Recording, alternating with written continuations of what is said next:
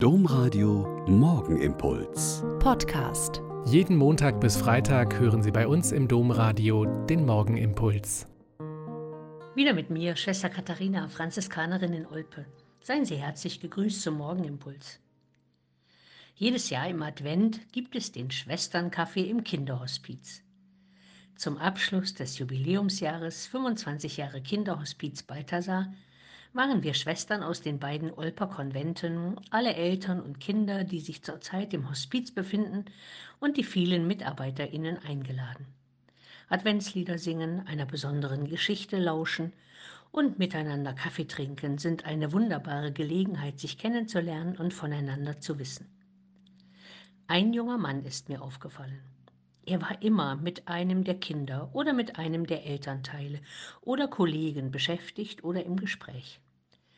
Der Leiter des Hospizes hat auf die Anfrage zu ihm kurz erzählt, dass er Heilerziehungspfleger ist, hier seine Ausbildung gemacht hat, dann erst noch was anderes versucht hat, aber schnell gemerkt hat, dass das Kinderhospiz und die Arbeit mit und für die Kinder genau seins ist.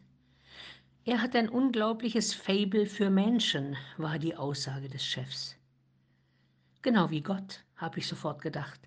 Gott hat ein Faible für die Menschen und konnte es nicht länger ertragen, dass sie sich immer mehr von ihm entfernt haben und selbstgemachten Göttern hinterhergelaufen sind und diese angebetet haben.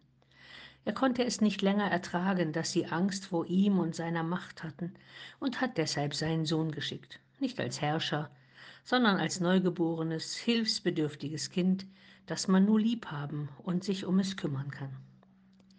Die dritte Strophe unseres Adventshymnus heißt deshalb, Vom Himmel wird als Lamm gesandt, der alle Sünde auf sich nimmt.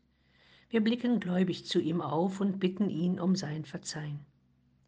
Vor einem Lamm hat niemand Angst. Gott wusste das, denn er hat ein Fabel für seine Menschen.